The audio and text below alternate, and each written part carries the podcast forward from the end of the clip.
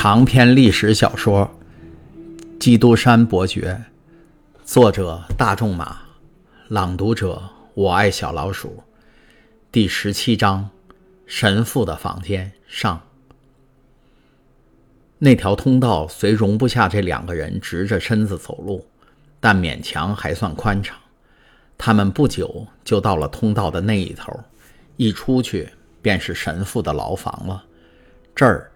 洞穴就渐渐地狭小起来，只有双手双膝都贴在地上才能爬过去。神父房间的地面是用石块铺成的。法里亚在最隐秘的一个角落掘起一块石头，以后才能开始艰巨的工作。这项工作，唐泰斯已经目证其完成了。唐泰斯一进到他朋友的房间里，就用一种急切和搜索的目光环顾四周。想寻找意料中的奇迹，但目光所及之处只是些平平常常的东西。很好，神父说：“现在是刚过十二点一刻，我们还有几个钟头可以利用。”唐泰斯本能地转身去看究竟哪儿有钟表，以致神父能这样准确地报出时间。你看到从我的窗口进来的这缕阳光了吧？神父说：“我就是根据他。”观察画在墙上的这些线条来推测时间的，这些线条是根据地球的自转和它绕着太阳公转的道理画成的。只要向它一看，我就可以断定是什么时间，比表还准确。因为表是会坏的，而且有时走快了，有时走慢了，但太阳和地球都绝不会出乱子。唐泰斯一点也听不懂他的这番解释。他以前只看到太阳在山背后升起，又落入地中海，所以在他的想象中，始终以为动的是太阳，而不是地球。要说他所在的这个地球竟会自转和绕太阳公转，在他看来，那几乎是不可能的，因为他一点都感觉不到有什么转动。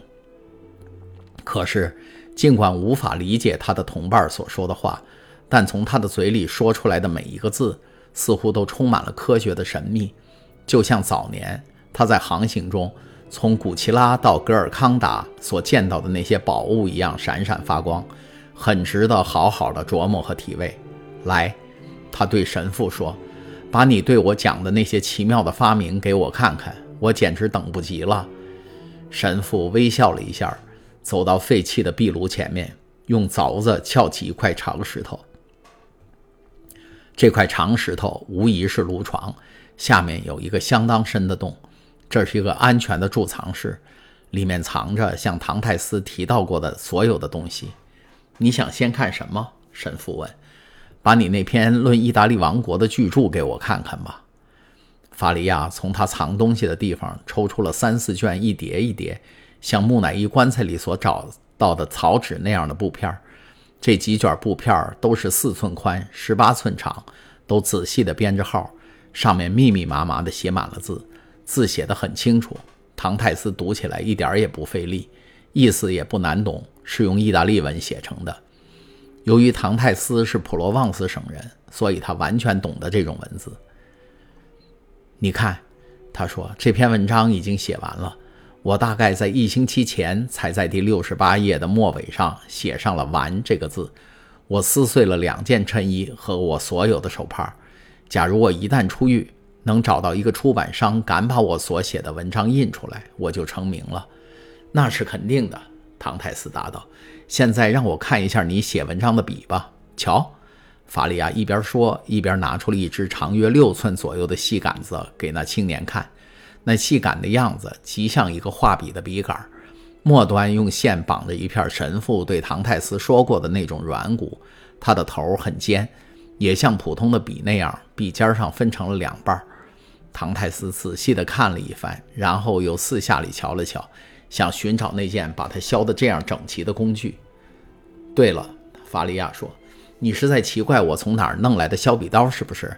这是我的杰作，也是我自制的。”这把刀是用旧的铁蜡烛台做的，那削笔刀锋利的像一把剃刀，它有两种用处，可以当匕首用，也可以当小刀用。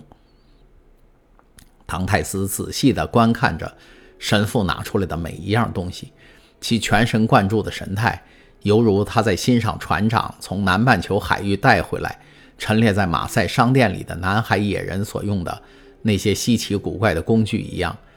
墨水嘛，法利亚说：“我已经告诉过你是怎么做的了。我是在需要的时候现做现用的。有一件事我还不明白。”唐泰斯说：“就是这么多工作，你单凭白天怎么做得完呢？”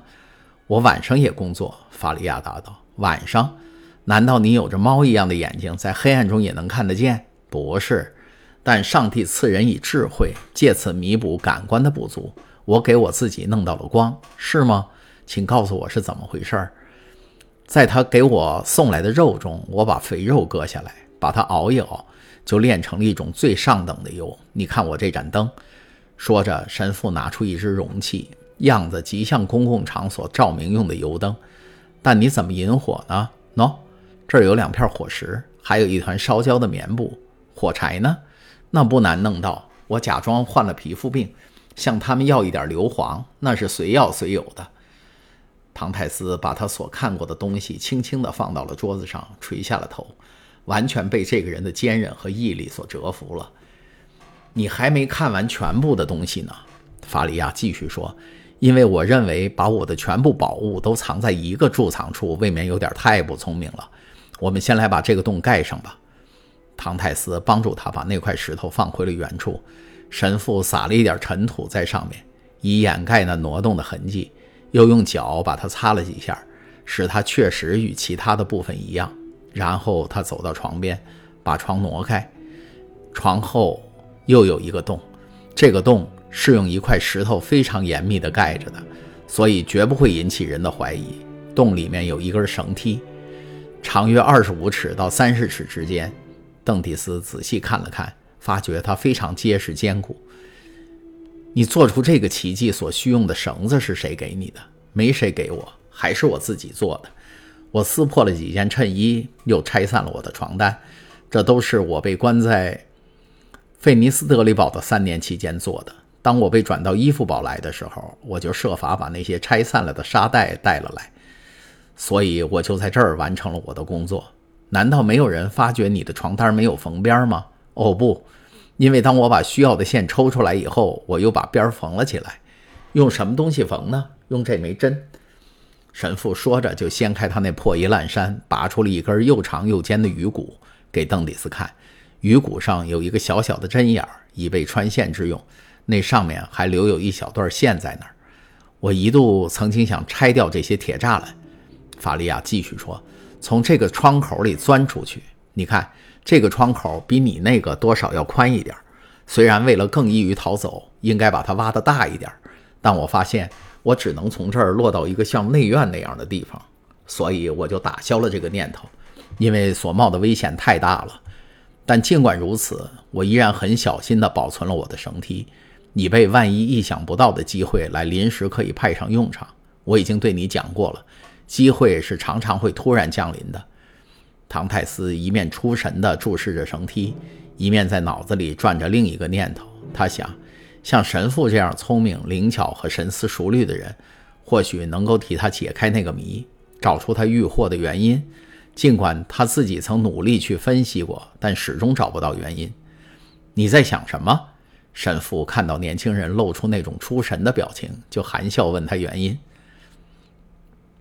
我在想，唐泰斯答道：“首先，你所取得的这一切都是你经过很多努力，并凭借你的才能得以实现的。将来一旦你自由了，还有什么事儿办不成呢？”或许会一事无成，我的精力过剩，也许会泛滥成灾。要想开发人类的神秘智慧，必须要经过挫折或遭遇不幸。要想火药引爆，就需要有压力。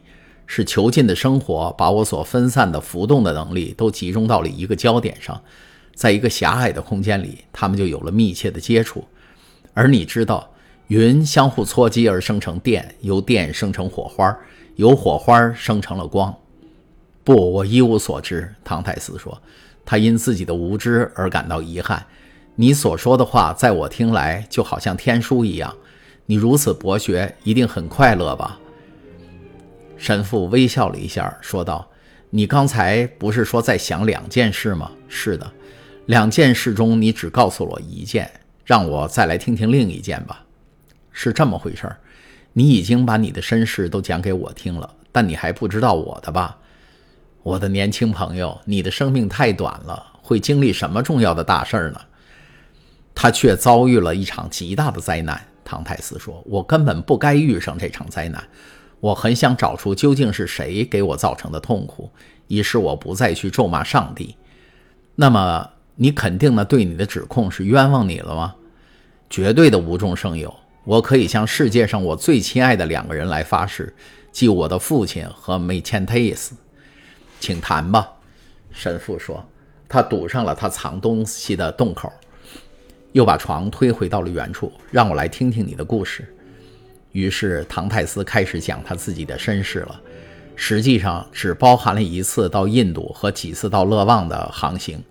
接着就讲到了他最后这次航行，讲到了莱克勒船长是如何死的，如何从他那儿接过一包东西并交给了大元帅，又如何夜见了那位大人物，交了那包东西并转交了一封致诺瓦提埃先生的信。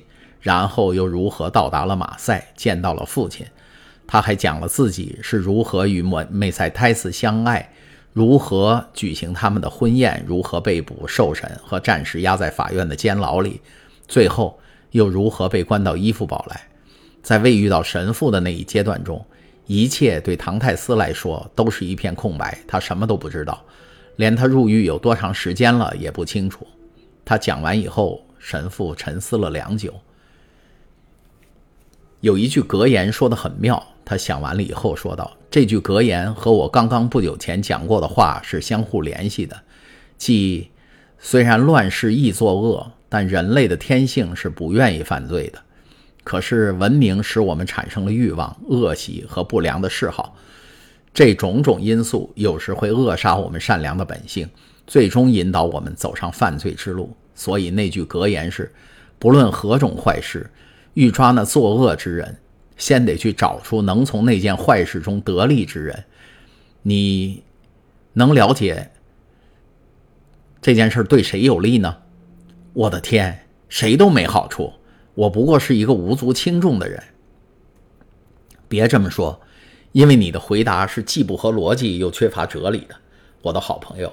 世上万事万物，从国王和他的继承人到小官和他的接替者。都是相互有关联的。